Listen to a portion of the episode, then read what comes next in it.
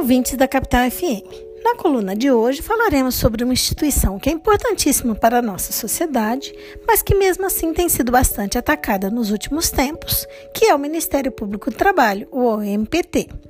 Inicialmente, cumpre dizer que o Ministério Público é uma instituição permanente, autônoma e independente, ou seja, ela não faz parte nem do Executivo, nem do Legislativo ou Judiciário e não pode ser extinto, como tem se falado ultimamente, ou ter suas funções repassadas para outro órgão,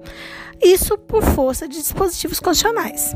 Muito embora o Ministério Público já existisse há muito mais tempo, foi com a Constituição de 1988 que este teve a sua configuração alterada para as atividades que hoje executa. Ele, Ministério Público, é função essencial à justiça e contribui para seu bom funcionamento. A Constituição traz quais são os princípios que vão guiar o Ministério Público e são eles a defesa da ordem pública, do regime democrático, dos interesses sociais e dos interesses individuais indisponíveis, o que significa que deve cuidar de tudo o que é público ou que tenha relevância pública. O Ministério Público se organiza por ramos de atuação, ou seja, o Ministério Público dos Estados e o Ministério Público da União, que vai se subdividir em Ministério Público Federal, Ministério Público Militar e o Ministério Público do Trabalho, que é o que nos interessa nessa coluna. O MPT atua na esfera judicial perante a Justiça do Trabalho, propondo ações para defesa de interesses coletivos quando forem desrespeitados direitos previstos constitucionalmente aos trabalhadores, ou pode também judicialmente atuar como fiscal da lei em processos em que se discutam temas de interesses públicos ou que tenham como partes menores pessoas com deficiência, indígenas, nos dissídios de greve, quando tiver atividade essencial para a população, e dentre, dentre outros. Ele também atua extrajudicialmente, ou seja, no âmbito administrativo, instaurando inquéritos para assegurar o cumprimento dos direitos sociais dos trabalhadores, requisitando a outras autoridades documentos que sejam necessários, ou até mesmo a instauração de procedimentos por parte dessas autoridades, e participa também de algumas fiscalizações, como no caso do combate ao trabalho escravo,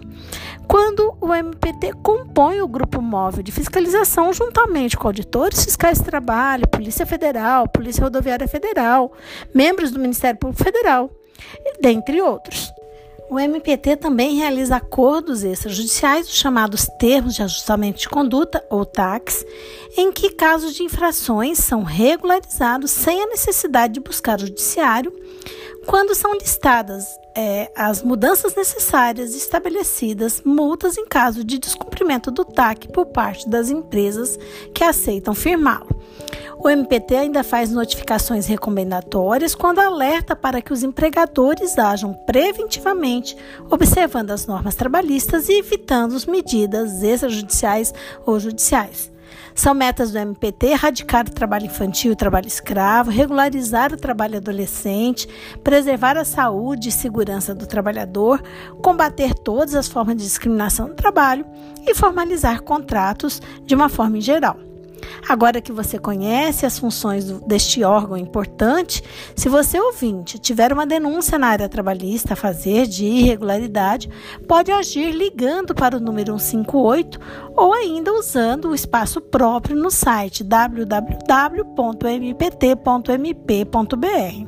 Por hoje é só. Nós agradecemos pela atenção. Essa nota teve participação de Carla Leal e Sara Eustáquio, membros do grupo de pesquisa sobre o meio ambiente do trabalho da UFMT, o GPMAT.